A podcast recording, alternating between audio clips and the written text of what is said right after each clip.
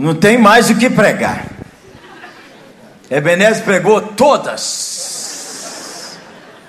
Então, gente boa, e você não conhece os bastidores, eu estava é, agradecendo a ele ali, porque a primeira vez que preguei no Hagai, eu estava aí como você está, como aluno. Doutor Hagai veio aqui, mas doutor Hagai ficou igual eu estou mais ou menos. Perdeu a voz e meio surdo. É, gripe é brutal. Então, aí Ebenezer falou: Jeremias, eu preciso de um amigo e de um socorro. E desde então eu quero agradecer muito a Deus pela honra que Ebenezer tem me dado. Esse homem que é, talvez, se a gente escolher um dos 100 homens que influenciaram esses últimos 40 anos a igreja brasileira, eu com certeza escolheria Ebenezer Bittencourt, louvado seja nosso Senhor Jesus Cristo. Obrigado, hein?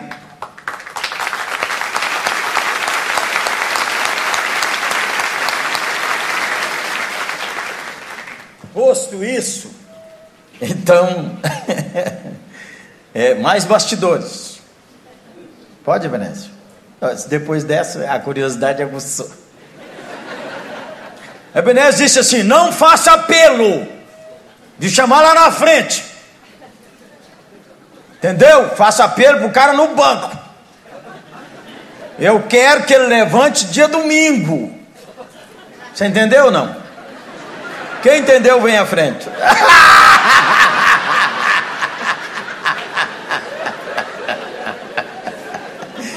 É, boa, boa, boa, boa, boa. E viva o Brasil, hein? E já dei um abraço ali na poderosíssima Marta. Boa viagem para os hermanos.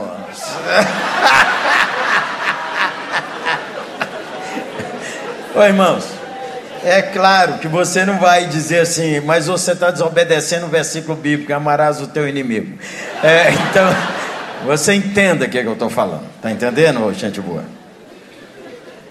É, no caminho, eu estava lembrando ali de uma canção da infância, na estrada de Damasco, quando Saulo viajava em busca daqueles crentes que Jesus anunciava. Mas eis que de repente um clarão do céu lhe veio, e uma voz que lhe dizia: Eu sou Jesus e lhe quero bem. Quem lembra dessa canção? É só a turma que andou na arca de Noé. Ninguém, eles estão tudo com medo. Eles estão tudo com medo, barulho. Então vamos ler a eterna palavra. Atos capítulo 9, de 1 a 6, um pouquinho mais, né? Atos capítulo 9, estou lendo na versão a mensagem. Durante todo esse tempo, Saulo promovia uma perseguição incansável aos discípulos do Senhor, ansioso por exterminá-los. Ele solicitou ao sumo sacerdote ordens de prisão para apresentar às sinagogas de Damasco. Assim, caso encontrasse ali alguém que pertencesse ao caminho, mulher ou homem, poderia prendê-los e levá-los a Jerusalém. Ele partiu. Já pelas redondezas de Damasco, foi surpreendido por um raio de luz que o cegou. Ele caiu ao chão e ouviu uma voz em aramaico: Saulo, Saulo, por que você me persegue? Ele perguntou: Quem é, Senhor? Sou Jesus, aquele que você persegue.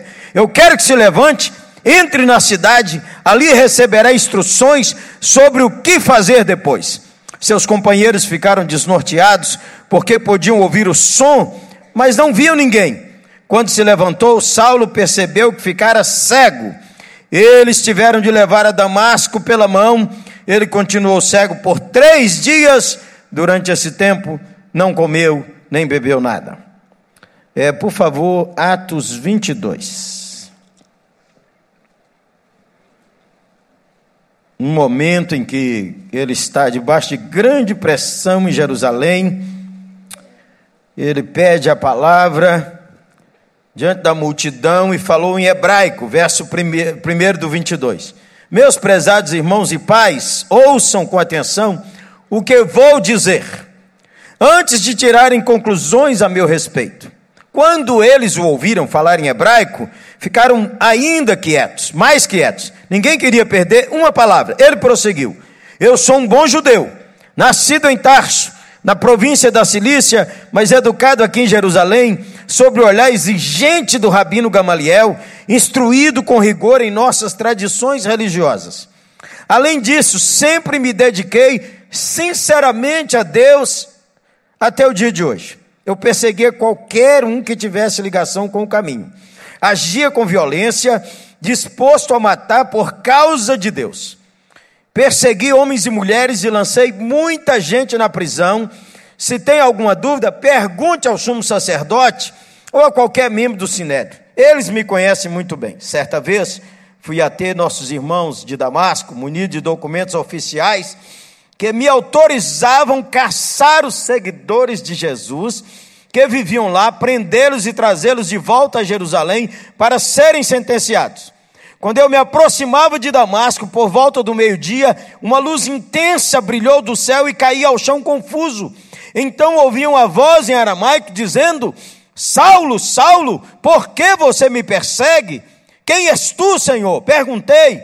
Ele disse: Eu sou Jesus o Nazareno, a quem você está perseguindo. Meus companheiros viram a luz, mas não entenderam nem a conversa. Então eu disse: Senhor, o que devo fazer? Ele disse: Levante-se, vá a Damasco, ali será dito tudo que você deve fazer. Entramos em Damasco, mas não foi como eu tinha planejado. Eu estava cego e meus companheiros tiveram que me guiar pela mão. Vamos ler ainda Atos 26, Paulo está diante de Agripa e ele então é, resolve conversar com Agripa sobre esse assunto. Começa no verso de número 1. Paulo pode fazer sua defesa, disse Agripa. Paulo tomou o lugar e começou a falar: Não posso pensar em ninguém melhor que tu, rei Agripa, diante de quem eu desejo responder a todas essas acusações dos judeus. Senão o senhor que conhece tão bem os costumes judaicos e as discussões internas. Desde a minha juventude, tenho vivido entre o meu povo em Jerusalém, praticamente todo judeu da cidade me viu crescer. E basta alguém olhar para mim para confirmar. Sabe que eu vivi como fariseu zeloso, nosso grupo religioso mais exigente, e por ter vivido e levado a religião a sério, comprometido de coração e alma com o que Deus prometeu aos nossos antepassados, a mesma esperança que as doze tribos têm aguardado noite e dia todos esses séculos, e que tem me apegado essa esperança testada e aprovada que fui acusado pelos judeus. Eles deveriam estar sendo julgados, não eu. Pela minha vida, não consigo entender porque que crime é esse de acreditar que Deus ressuscita os mortos. Admito que nem sempre tive essa convicção. Por um tempo, pensei que era minha obrigação por opor-me a Jesus de Nazaré com todas as minhas forças. Apoiado pela autoridade dos principais sacerdotes, a torta e a direita, lancei cristãos sem saber que era gente de Deus. Lancei na cadeia de Jerusalém e sempre que havia uma decisão por voto, eu votava a favor da execução deles. Eu invadia as sinagogas, obrigando-os a blasfemar contra Jesus. Eu era um terror, obcecado em destruir esse povo. Depois comecei a fazer a mesma coisa nas cidades ao redor de Jerusalém. Um dia, no caminho de Damasco, munido de documentos dos principais sacerdotes que me autorizavam a agir, bem na metade do dia, um brilho, uma luz mais brilhante que o sol, veio do céu sobre mim, sobre meus companheiros. Ó oh, rei, o brilho era inacreditável. Todos nós caímos por terra. Então ouvi uma voz em hebraico dizendo: Saulo, Saulo, por que você está me perseguindo? Porque insiste em ir contra o aguilhão. Eu disse: Quem és tu, Senhor? A voz respondeu: Eu sou Jesus, aquele que me persegue. Agora levante-se tenho uma missão para você. Eu escolhi a dedo para ser meu servo e testemunha do que aconteceu hoje e para onde eu vou lhe mostrar. Eu envio para abrir os olhos do que não me conhece. Eles verão a diferença entre a luz e a escuridão. Poderão escolher a luz, verão a diferença entre Deus e Satanás. Poderão escolher a Deus. Eu o envio para apresentar minha oferta de perdão de pecados e de um lugar na família da fé. Você irá convidá-los a fazer companhia aos que vivem de verdade, porque creem em mim. Amém? Senhor, pedimos graça, objetividade e sabedoria em nome de Jesus. Dr. John Stott disse que no livro de orações da sua denominação há uma frase que diz assim: essa uma conversão que nós não podemos tirar da memória. Aconteceu no caminho de Damasco o que acontece nos seus caminhos. Pecadores endurecidos contra Deus. Pecadores endurecidos contra Deus. Pesca, pecadores que sabem muito sobre Deus e ao mesmo tempo têm um coração duro contra Deus. Aconteceu nos seus caminhos, possivelmente hoje mesmo. Aconteceu nos seus caminhos em vários dias. E como nos disse bem o Santo Varão Ebenezer, no seu trabalho, no seu casamento, na sua vida, no seu próprio ministério, meu pastor, que está aqui, na sua própria profissão, advogado, juiz, professor. Aconteceu no caminho de Damasco o que quase todo dia acontece com você. Sua religião lhe faz ser duro contra Deus. Sua religião lhe faz desagarrar de Deus. Sua religião pode lhe roubar a intimidade que você gostaria de ter porque é uma pessoa religiosa na estrada de Damasco, nós temos um fariseu. Quando pensa em fariseu, você pensa em coisa boa ou coisa ruim? Hein? Coisa ruim. Então muda sua cabeça. Primeiro, nós temos pelo menos três fariseus, quatro fariseus diferenciados, que não é esse cara ruim que você pensa. Você tem um fariseu chamado Nicodemos, gente boa, gente séria, gente importante, com perguntas sérias no seu coração.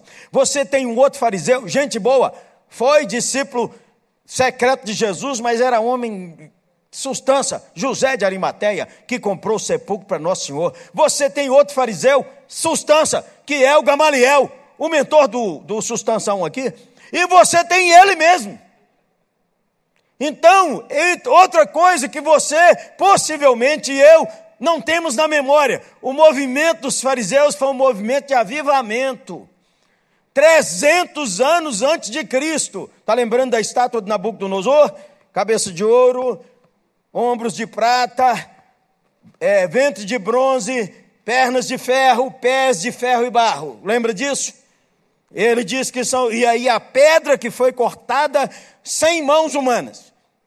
E que ela derrubou a estátua e aí progrediu.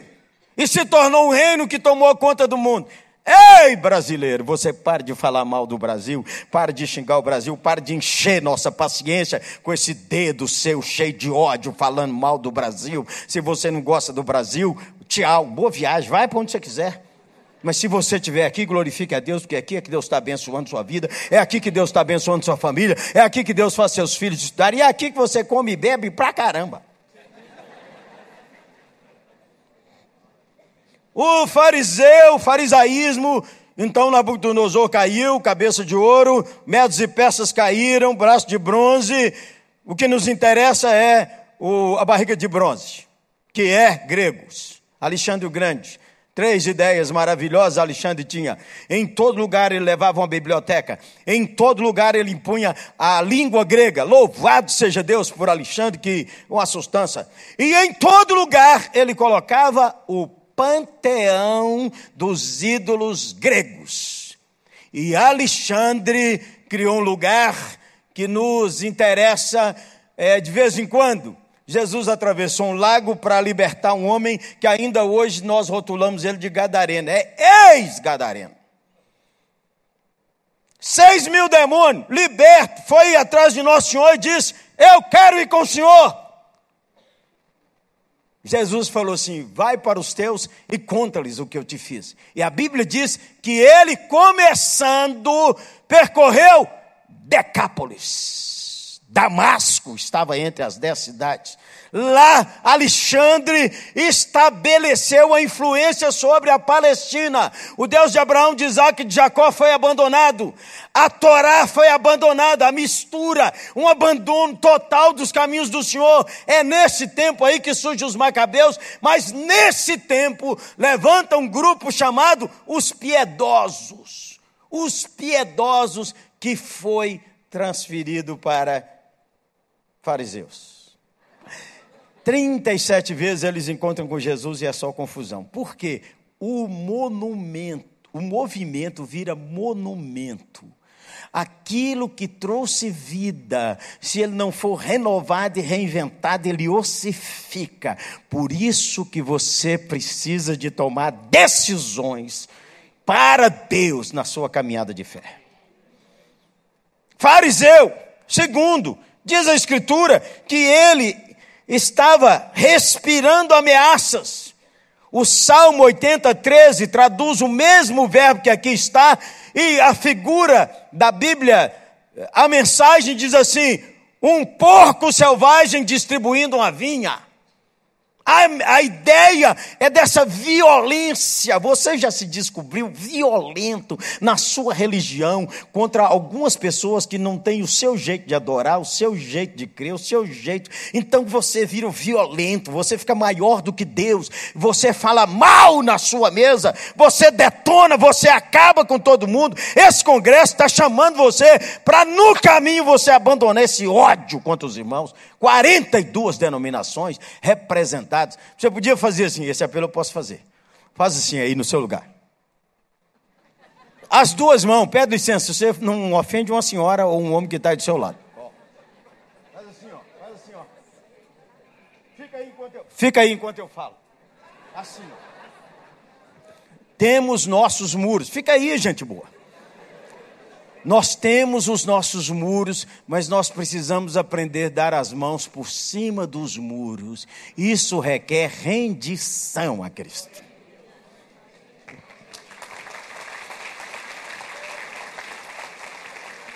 No caminho de Damasco, ele pede cartas ao sumo sacerdote e a gente não entende como é que o sumo sacerdote manda lá. A ideia é o seguinte: os romanos dominam a política problemas de religião, o Sinédrio em Jerusalém governa, sem problema. Atos 8, 23, Atos 8, 3, Saulo perseguia, machucava. Atos 7, Paulo, que é Saulo, você sabe disso. Saulo é a palavra hebraica, Paulo é a transliteração grega. Então, aquela coisa assim, quando Saulo virou Paulo, é só mudança de letra que na estrada de Damasco era ela Saulo. Não tem isso, gente. Entendeu? É só poesia. Só sol maior.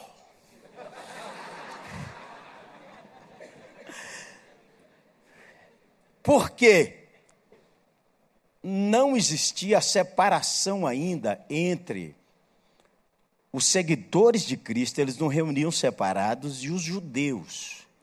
Eles participavam na sinagoga. Todo sábado eles iam ouvir a lei, adorar, orar juntos. E depois de terminado o serviço da sinagoga, quem vai falar sobre a comunhão é Lívio. Você encontrará Lívio te ensinando sobre o assunto. Aí, os líderes da sinagoga sabiam, naquele tempo, os irmãos falavam: Você é do caminho? Sou do caminho. Você já crê no Messias? Crê no Messias. Quem é o Messias? Jesus de Nazaré, aleluia. Era chamada a turma do caminho. Seis vezes em Atos aparece essa expressão: o caminho, o caminho, o caminho. O Saulo, respirando ameaças, ele vai para Damasco com a carta dizendo: prende todo mundo e traz. Um porco selvagem, um homem feroz, um ódio, um matador. Acorde! Sua religião pode tornar você um falso seguidor de Jesus.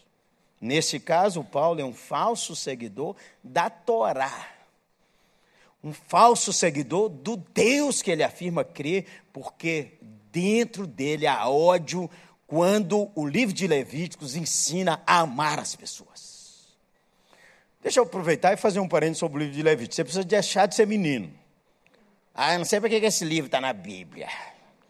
É um livro difícil demais. Aquilo ali, gente, é sobre civilidade, cidadania, como é que a pureza envolve a vida, como é que a fé envolve a vida. Você deixa de ser menino e aprende a ler Levítico. E também não fica lendo crônicas dizendo esses nomes tudo bobo aqui, ó. A palavra de Deus não tem nada bobo, é você que não está entendendo. Joia? Vou melhorar, tá bom? Aconteceu no caminho de Damasco. Aconteceu no caminho de Damasco essa violência. Damasco é, está, naqueles dias, hoje, hoje deve ter encurtado a distância. Os historiadores dizem que era 240, 240 quilômetros. 240 quilômetros. E aí, naquela época, na segunda, na quarta, na quarta década do primeiro século, um historiador diz que havia cerca de quase 40 mil judeus em Damasco, havia uma colônia grande. Tendo havido a perseguição, ele foi para lá buscar. Aí nós vamos encontrar a, segundo, a segunda realidade que acontece no caminho de Damasco e no, na sua vida. No caminho de Damasco acontece gente religiosa em nome da sua religião espalhando ódio precisa se redimir, precisa se render, precisa renovar. E no caso de Paulo, é o primeiro encontro que nós chamaríamos a conversão. A conversão, a entrega, primeira vez, eu, jovem, criado na igreja, nos anos 70, ouvia isso todo domingo. Você precisa fazer uma entrega total a Cristo. Hoje não se fala mais. Você precisa fazer uma entrega da sua vida total a Cristo. Na estrada de Damasco, acontece como acontece nos seus caminhos. Jesus se revela de várias maneiras. Aqui nós temos um susto, porque ele diz lá em Atos 26, quer dizer, você vê a conversão dele, é Atos 9, Lucas conta. Atos 22, Lucas narra Paulo falando. Atos 26, Lucas narra Paulo falando. As narrativas, elas têm pequenos detalhes e pequenas nuances, mas o cerne é o mesmo. E ele diz em Atos 26 que eles são testemunhas de que ele cresceu em Jerusalém. Quando que Paulo chegou em Jerusalém? Não tenho ideia. Por todas as contas que os que entendem de conta fazem, Saulo é a mesma idade ou quatro anos mais velho que nosso Senhor Jesus Cristo. Possivelmente eles cruzaram lá no templo em alguma daquelas festas. Nós nem sabemos se eles olharam nos olhos um do outro. Mas o fato é, Paulo diz o texto do Dr. Eugene Peterson em Atos 26, 22, ele foi a Damasco caçar os crentes. Pois é o contrário. Deus está caçando esse pecador. Deus está atrás dele, igual está atrás de cada um de nós nos caminhos de nossa vida. E aqui nós temos pelo menos quatro ações que só depois que a gente descobre, porque você sabe assim, né? Você olha a sua vida num determinado momento, você não está vendo a mão de Deus na história. Depois passam cinco anos, você olha para lá e diz: Meu Deus, aquilo era o Senhor, aquilo era o Senhor, aquilo era o Senhor, aquela tristeza era o Senhor. Esse varão que vai de chapéu para algum lugar, tem uma moça esperando ele lá na frente, louvado seja Deus, ele nem está sabendo. Não é? Porque é homem e mulher que vai para o céu e depois juntos. E se ele não for casar com ela, ela vai junto dele também, louvado seja Deus. Mas que ele está bonito? Ele está bonito. E está andando, você viu? Ele está andando, ele não está parado, não. O pezinho dele está em pé. É a sua vida. No caminho de Damasco, tem um homem que vai perseguir os cristãos, mas Deus está caçando. Primeira caça de Deus, você descobre que a caça veio através de uma dúvida que plantou na alma dele. Quem plantou essa dúvida na alma dele? Vamos fazer um histórico aqui. Ele cresce em Jerusalém. A repetida vez o evangelho diz assim: a fama correu por todo lado. A fama correu por todo lugar. O Sinédrio está estranho? Claro que não. O mentor dele está estranho? Claro que não, não está sabendo de nada. Nos debates sobre a lei, nos debates sobre a interpretação, e o novo rabino da Galileia? Nicodemos é do Sinédrio? José de Arimateia? Possivelmente do Sinédrio? Segunda coisa, a dúvida plantada, porque em Atos você vê que a reação contra ele é, contra os discípulos, os principais sacerdotes, assim: vocês encheram Jerusalém dessa doutrina que Jesus Cristo ressuscitou. Não se fala outra coisa em Jerusalém. Saulo está lá Deus está conspirando a favor dele. Mesmo assim, lá vai ele. Segunda maneira que Deus está caçando Saulo, a morte de Estevão. Quem é que morre desse jeito? Quem é que morre e diz assim: perdoa-lhe, Senhor? E ele estava lá dando seu voto. Terceira maneira que Deus caçou Paulo, a divergência dele do seu mentor. O Gamaliel falou: senhores, dai de mão. Se esse negócio é de Deus, vai prosperar. Se não é de Deus, calma. Pois o Saulo rompeu com seu mentor, e você sabe, quando você estuda a formação do fariseu, a influência que o mentor tinha sobre a pessoa, para romper, gera uma fratura emocional, se não espiritual, no sujeito. Deus está te caçando, varão. Você não está vendo, mas ele está atrás de você. Quarta maneira que Deus está chamando Paulo. Ele está se revelando. Você já leu Atos, é, Romanos 7? Você já leu sobre a angústia que ele viu dentro do seu coração, que ele não dá conta de obedecer à lei? Você acha que aquela angústia é reflexão teológica apenas? Aquilo é a vida a vida inteira ele viveu com aquilo dentro do coração, mas agora ele encontrou a resposta em Cristo. Ele encontrou a resposta na revelação do Senhor no caminho de Damasco, é igual no seu caminho. Você abre seu olho que Deus está atrás de você. E, você, e Ele está atrás de você para você se render. Totalmente entregue. Totalmente entregue.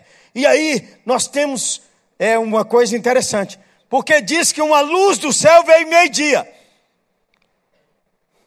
O doutor Barclay, que a gente tem até cuidado para falar, diz que a, o clima daquela época havia um encontro de várias correntes, e de vez em quando davam umas trovoadas. Na hora de uma trovoada dessa, puf, o Paulo. É, viajou demais, doutor Barclay, na minha opinião, com a devida licença. E se Deus usou também isso, usou, e é isso é Deus. Não precisa ficar irritado, não. A outra coisa é que aí nós temos duas lendas. O Dr. Charles Spurgeon diz que ele viajava num cavalo alto e caiu do cavalo. O texto não diz que tinha cavalo, não era costume, diz Kistenbacher e Dr. Stott, que judeus viajassem de cavalo. Isso é coisa de soldado romano. E os guardas que acompanham Paulo não são romanos, são guardas do templo em Jerusalém, judeus. Caiu porque caiu. Você nunca caiu, não? Até o Tite caiu. O que, que você quer?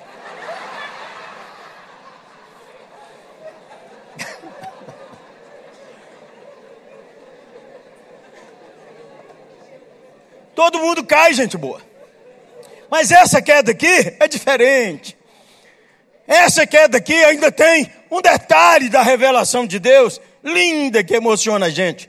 Diz que uma voz falou a ele em aramaico: Saulo, Saulo, por que tu me persegues? Estou falando alto? É porque eu estava com o ouvido tapado, menina. Abriu meu ouvido. Eu falei com ela, eu, o tom tá bom, porque eu tô meio surdo. Agora fez assim, milagre, louvado seja nosso Senhor Jesus Cristo. Estou ouvindo que isso é uma beleza? Saulo, Saulo, você já olhou essa, essa expressão na Bíblia? Toda vez que Deus fala o nome da pessoa duas vezes, Deus está se revelando a ela de uma maneira diferente. Abraão, Abraão. Deus fala com Abraão. Deus está dizendo: Eu sei que você me ama. Abraão, eu sou Deus da aliança, fica comigo. Eu vou trazer o Cordeiro de Deus que tira o pecado do mundo. Deus fala com Jacó. Jacó passou quase 20 anos sem fazer um altar ao Senhor, desde que mais de 20, José foi embora com 17 anos, José assumiu o Egito com 30 anos, já são 13 anos, José passou os sete anos da prosperidade, já são mais sete. Então vai fazendo as contas e vem o primeiro ano da fome, e aí vem o segundo ano da fome, quando os filhos voltam e diz para o pai: José vive. José vive. E você que estuda a Bíblia com atenção, descobre que depois desse período inteiro, Jacó tem uma amargura no coração, nunca mais fez um altar. Quando ele sabe que José vive, a palavra de Deus diz que Jacó vai e faz um altar ao Senhor, e Deus lhe diz: Jacó, Jacó, não temas ir para o Egito um moço que foi formado lá no Egito, PhD em artes, em toda qualquer ciência do Egito, e o James Bond daquela época, preparado para matar Moisés. Mata e não sente estresse. Matou, enterrou o cara. Quando você escuta isso hoje, assim, meu Deus do céu, esse cara não tem alma. James Bond, Moisés. Aparece na sarça e o Senhor fala com ele: Moisés, Moisés. Uma maneira nova de Deus revelar. E um menino foi levado, porque sua mãe resolveu consagrá-lo. Ele está lá com Eli no templo, e numa noite ele escuta: Samuel, Samuel, Deus está revelando uma coisa inédita para você. Você, vou pular a, intencionalmente a cronologia, porque quando ele foi tentado, quando ele estava lá se mostrando o maior de todos, nosso Senhor disse a ele: Simão, Simão, sou seu intercessor. Quarto, ou cinco, sexto, um dia uma moça está lá afobada fazendo comida, e o Senhor disse a ela assim: Marta, Marta Muita gente acha que Jesus só discipulou Maria. Você está por fora. Quando Jesus falou, Marta, Marta, toda vez que Deus repete duas vezes, Ele está revelando de uma maneira linda a pessoa. E agora Ele fala, Saulo, Saulo. Na sua vida, como na estrada de Damasco, Deus está revelando a você seu amor, seu cuidado, seu chamado, dizendo para você: venha, renda-se. Na estrada de Damasco, encontramos pecadores, fugindo de Deus, resistindo a Deus, e você pode ser um deles. Você vem no Ragai, mas você não tem igreja, você não rendeu a Cristo. Você não tem, não se batiza porque é soberbo. Diz assim: eu não vou me submeter a gente humana. Agora lá no Haggai eu estou por conta. Na estrada de Damasco, aconteceu o que acontece na sua vida. Deus é o Deus que se revela. O Evangelho não se entende pela inteligência. O Evangelho não se entende sem que Deus revele quem é Ele. Isso é uma obra espiritocêntrica. Isso é uma obra da graça de Deus. Nós chamamos isso no popular. Deus tem que tocar. Se Deus não tocar, o cara não vem. E nós temos até um hino, tocou-me. Ré menor.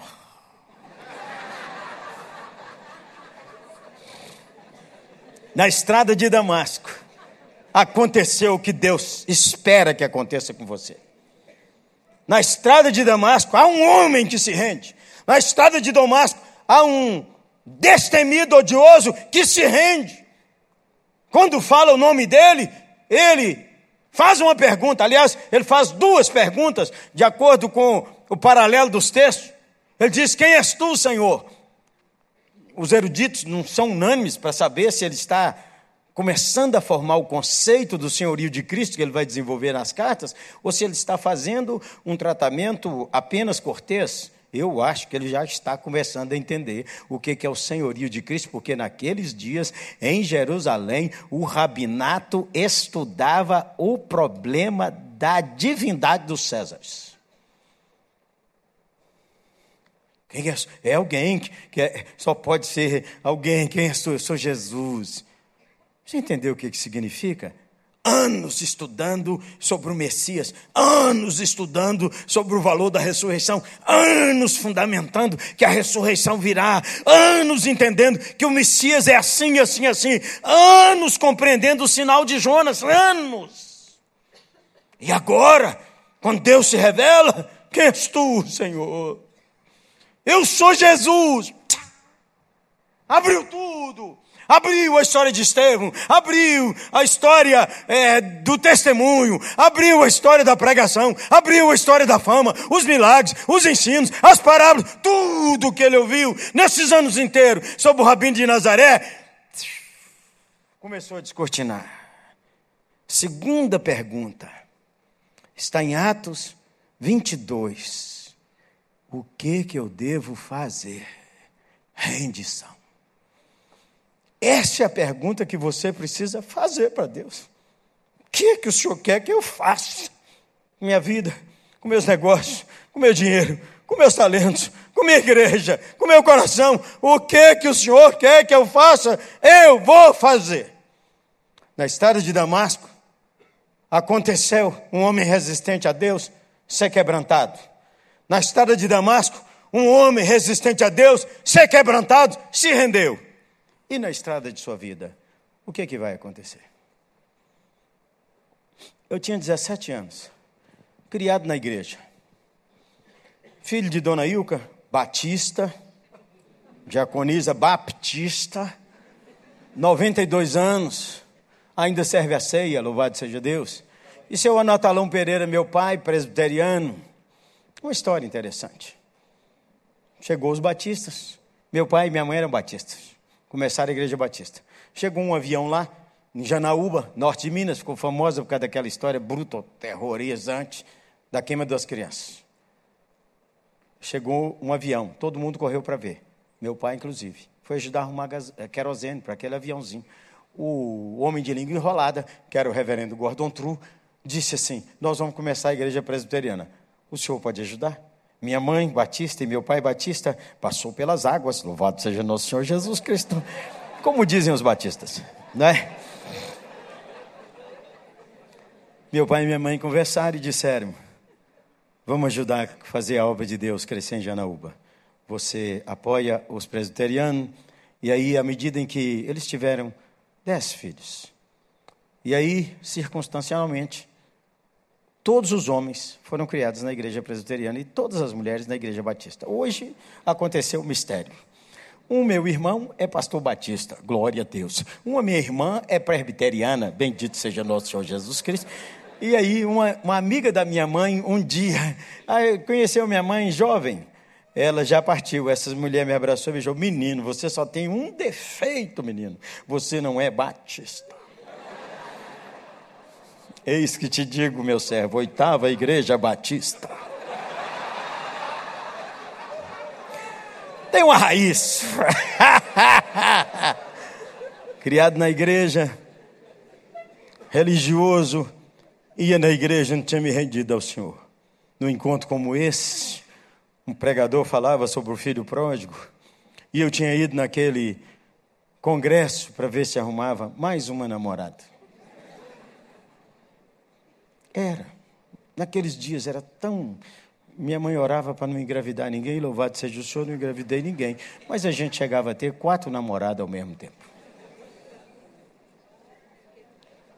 O pregador disse assim: Eu não queria ir naquele congresso, meu irmão pagou para que eu fosse. E o pregador, reverendo Oswaldo Alves, também já está com o senhor. Lucas 15, 20. E vinha ele ainda longe, quando o pai o viu, correndo o abraçou, beijou. Ele diz assim: Moço, filho de crente, criado na igreja, mudou de cidade, está andando por caminhos que Deus não quer, está andando errado. Você precisa se entregar a Cristo e se render. Essa é expressão. Eu olhei para o meu irmão, porque ele que pagou o congresso, ainda contou minha vida.